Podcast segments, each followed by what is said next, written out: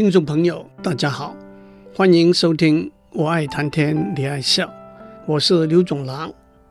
这几个礼拜，我简单的介绍中国古代小朋友上私塾的时候启蒙用的课本《千字文》，我没有逐字逐句的解释《千字文》里头的句子，而只是整体的介绍一下。千字文的内容，千字文讲天文，讲事迹，讲历史上的人物，也讲地理上重要的名胜。首先提到的是泰山。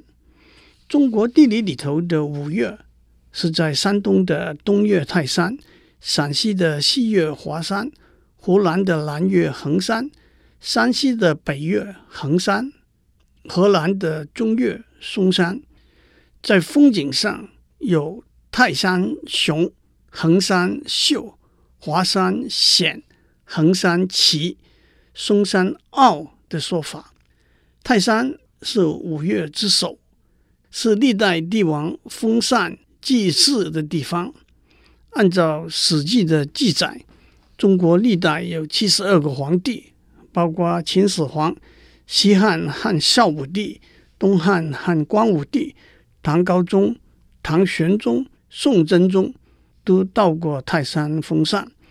封禅是皇帝祭祀天地的仪式，封是祭天地，表示归功于天，在泰山顶上举行；禅是祭地神，表示对地报复，在泰山脚下的云山和亭山举行。大家常常听过的一句话。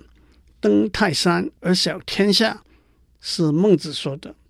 他说，孔子登上鲁国的东山，就体会到鲁国很小；登上泰山，就体会到天下很小。所以看过海，才知道一滴水的渺小；聆听过大师的教导，才知道讲出有见地的话是多么困难。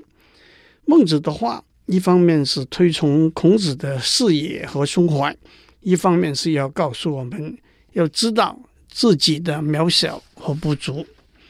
千字文也提到长城上的雁门关，被称为长城上的八大关是山海关、居庸关、紫荆关、雁门关、莲子关、偏头关、嘉峪关和玉门关。山海关和嘉峪关位于明代长城东西两端。山海关依山临海，紧锁着从中国东北通到华北的咽喉，是兵家必争之地，有“天下第一关”之称。在中国近代历史里头，一段有名的故事，就是明末清初，李自成攻入北京，崇祯皇帝自缢身亡。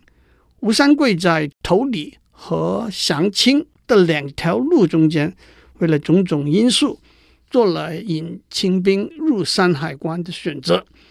这就是吴伟业的《圆圆曲》里头四句描写的：“鼎湖当日弃人间”，指崇祯皇帝已经身亡；“破地收京下玉关”，指吴三桂引清兵入山海关，攻入北京。打败李自成，痛哭六军皆缟素，冲冠一路为红颜。雁门关在山西雁门山上。汉元帝的时候，肩负着汉匈和亲的责任的王昭君，别长安，出潼关，渡黄河，过雁门，去到塞外。王昭君在匈奴那边度过了十几年的岁月。生了一个儿子，两个女儿。三十三岁的时候过世，他的墓在现在内蒙古的首都呼和浩特市附近的大青山，后人称之为青冢。这就是杜甫怀古诗中纪念黄昭君的名句“独留青冢上黄昏”的出处。丝绸之路是西汉张骞和东汉班超。出使西域开辟出来的，一般分成东段、中段和西段。东段从长安到敦煌，向西北走一点就是玉门关，向西南走一点就是阳关。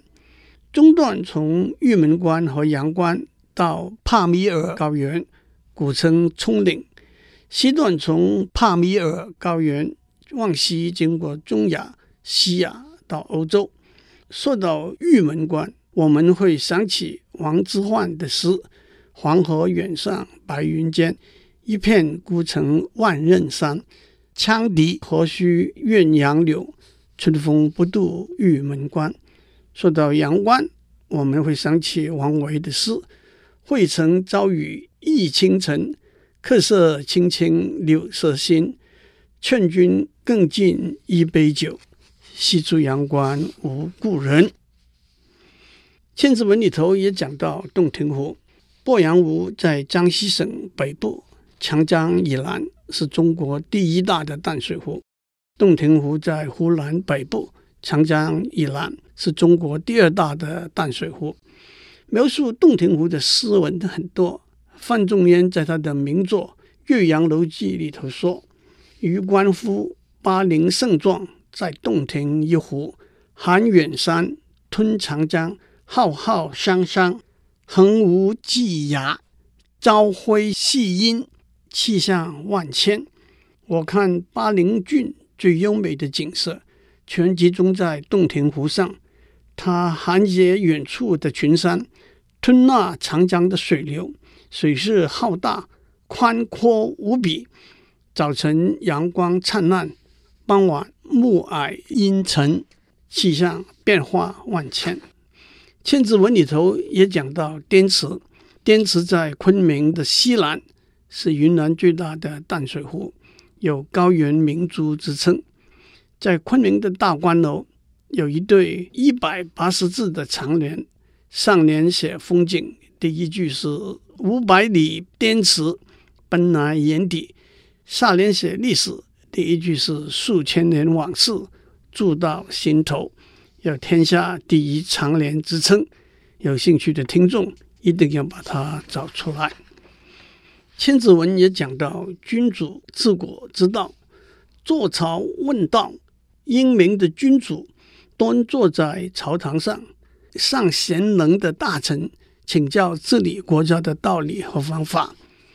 垂拱平章，垂是把衣服挂起来，拱是行拱手之礼。垂拱是不做什么事，不花什么力气。平章是平正章明，也就是公平公正的考核百官的表现的意思。坐朝问道，垂拱平章这两句。用现代的语言来说，负有决策责任的领导者必须向有专业经验和能力的幕僚询问知详，同时负有商助责任的幕僚必须对每一事每一物有广泛的、深入的了解，把利和弊、得和失向决策者做详尽的陈述分析。领导者必须公平公正的。对待幕僚，幕僚也必须公开透明的执行他们的任务，那就可以达到无为而治的境界了。无为而治这句话，倒可以有不同的面向的解释。第一，领导者要顺着自然的趋势来领导，自然的趋势包括民意、集体的智慧和外在的大环境，不可以刚愎自用。等而下之，就是硬凹乱来了。第二，领导者是万民背后隐形的推手的力量，让万民好自为之。《吕氏春秋》里头说得很好：领导的人看起来没有什么智慧，才能使用众人的智慧；能够从智慧中体验到自己能力的不足，才能使用众人的能力。能够遵守无所为的原则，才能让众人有所作为。换句话说，无智、无能、无为，才是有智慧、有能力、有作为的领导者的最高境界。第三，在上位的做决策，在下位的负责执行。在上有为，在下无为。在上的人有宏观和远见，在下的人就不必伤脑筋。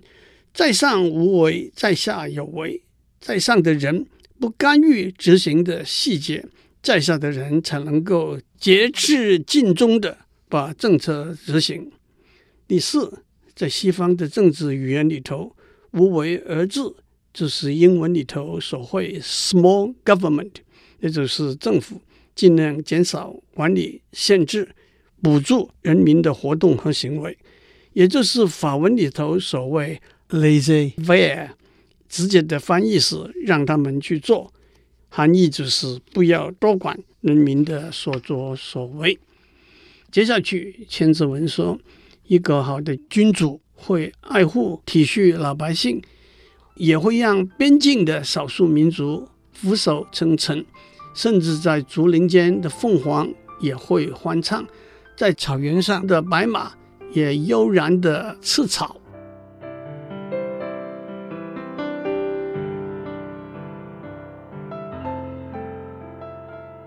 接下来，千字文讲到修身的原则和道理：吕木精洁，兰笑才良，也就是要以有操守、有品德、有能力的人作为榜样。知过必改，知过一定要改过来。妄谈彼短，不要议论别人的短处。这也正是。静坐常思己过，闲谈莫论人非。这两句话的意思，还有喜闻人过，不若喜闻己过。落到己善，何如落到人善？也是相似的意思。尺璧非宝，寸阴是镜。一尺长的碧玉，不真是了不起的珍宝。一寸短的光阴要努力争取。不过东晋的陶侃更进一步说：“圣人珍惜一寸的光阴，所以我们应该珍惜一分的光阴。”至于为什么我们用长度、寸和分来量度时间呢？古时候用日晷计时，日晷在地面的影子随着太阳的移动，或短或长。讲到陶侃，我相信大家也会记得他的故事。他每天早上把一百块砖头搬到室外，晚上又把砖头搬回室内。有人问他为什么，他说恐怕过惯了悠闲舒适的生活，将来做不了大事。其实从现代的观点来说，每天跑步、游泳。目的就是要锻炼强壮的身体。接下来，千字文讲到人和人之间的关系，当然首先是知父事君，若严与敬，供养父亲和侍奉君主要严肃和恭敬。讲到孝顺父母，千字文只用了四个字：夙兴温亲。夙兴。是夙兴夜寐的省略语，早上要起得早，晚上要睡得迟，侍奉双亲。温亲是指二十四孝里头东汉黄香的故事。他九岁的时候，妈妈就去世了，他侍奉父亲，冬天的时候用身体温暖了被褥，夏天的时候先用扇子扇凉枕席。才让父亲上床。至于夫妻之间，要记得夫唱妇随，这是封建时代的说法。丈夫唱，妻子要附和着唱。不过现在表示夫妇和睦的意思。接下去，千字文也讲到姑母、伯父、叔父、兄弟之间的关系。接下来，千字文从汉代的两个首都。长安和洛阳讲到宫殿的建筑和大官们驾着车、骑着马、穿着皮衣到宫殿来的情景。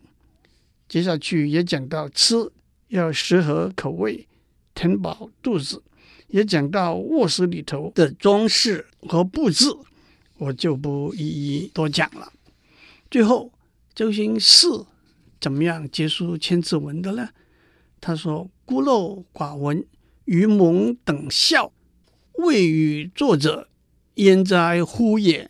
意思是我的学问浅薄，见闻不广，愚笨糊涂，实在让人见笑。其实我懂得的不过是知道“焉哉乎也”几个语助词而已。这是非常巧妙的结束。作为臣子，周星驰自然要在梁武帝面前谦虚地说自己没有学问和才华。不过，他也顺手拈来的把“焉哉乎也”这四个语助词放到《千字文》里头去了。其实，在文章里头，语助词的使用并不是一件简单容易的事。有一句话说：“知乎者也。”一焉哉，用得成章，好秀才，就道出周星驰的确是个好秀才。讲完《千字文》之后，相信大家都会觉得几乎不可思议：周星驰在一夜之间，居然把一千个单独的字串缀成文，不但把天文气象、历史地理、修身齐家治国有条有理的叙述出来。而且句子对仗工整，声韵抑扬有致，他的才华和学问毫无疑问，令人折服不已。这倒让我想起一九三二年清华大学的入学考试，国文考试由国学大师陈寅恪先生负责出题，其中有一个对对子的题目，上联是孙行者，标准答案是胡适之。后来也有人指出，南北朝时代杰出的数学家祖冲之的名字也是一个好的答案。对于为什么考国文要考对对子，陈寅恪先生在一篇文章里头做了一个很详细的解释。第一，对对子可以测验学生对虚字、实字、名词、动词的了解和使用；第二，对对子可以测验学生对声韵。平仄的掌握，第三，对对子可以测验学生读书的多少、语长的贫富；第四，对对子可以测验学生思想的条理、联想的能力和创意的高下。周星驰的《千字文》不正是印证了陈寅恪先生对国文教育的要求和期待吗？最后，作为一个科学人，我就难免想到。倒过头来分析一下《千字文》里头的字。首先，虽然在找到的文献里头都是笼统的说梁武帝给了周星驰一千个字，我的猜想是不止一千个字。我为什么这样说呢？王羲之的《兰亭集序》开头三句的十二个字“永和九年，岁在癸丑，暮春之初”，有四个字“癸丑暮春”。没有在《千字文》里头出现。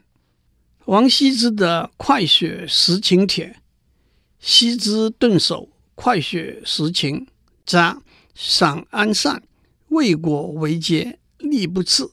王羲之顿首，山阴张侯，一共有二十四个不同的字，只有十七个字在《千字文》里头出现。譬如说，《千字文》里头有云腾致雨，露结为霜。但是却没有把“雪”字用得上。出于好奇，我找出李白的诗：“床前明月光，疑是地上霜。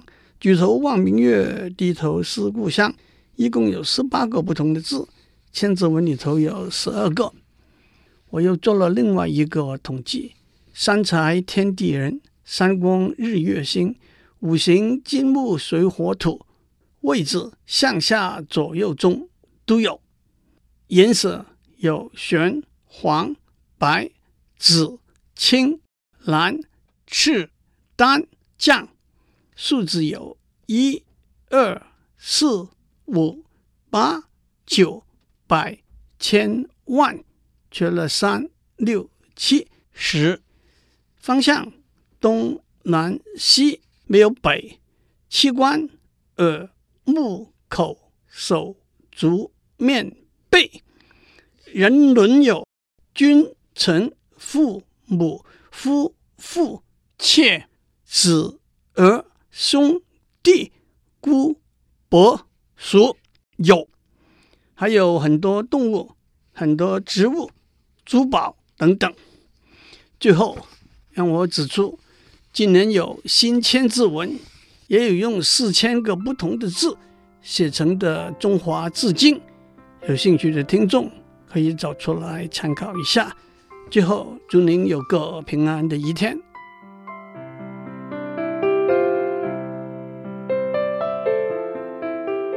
以上内容由台达电子文教基金会赞助播出。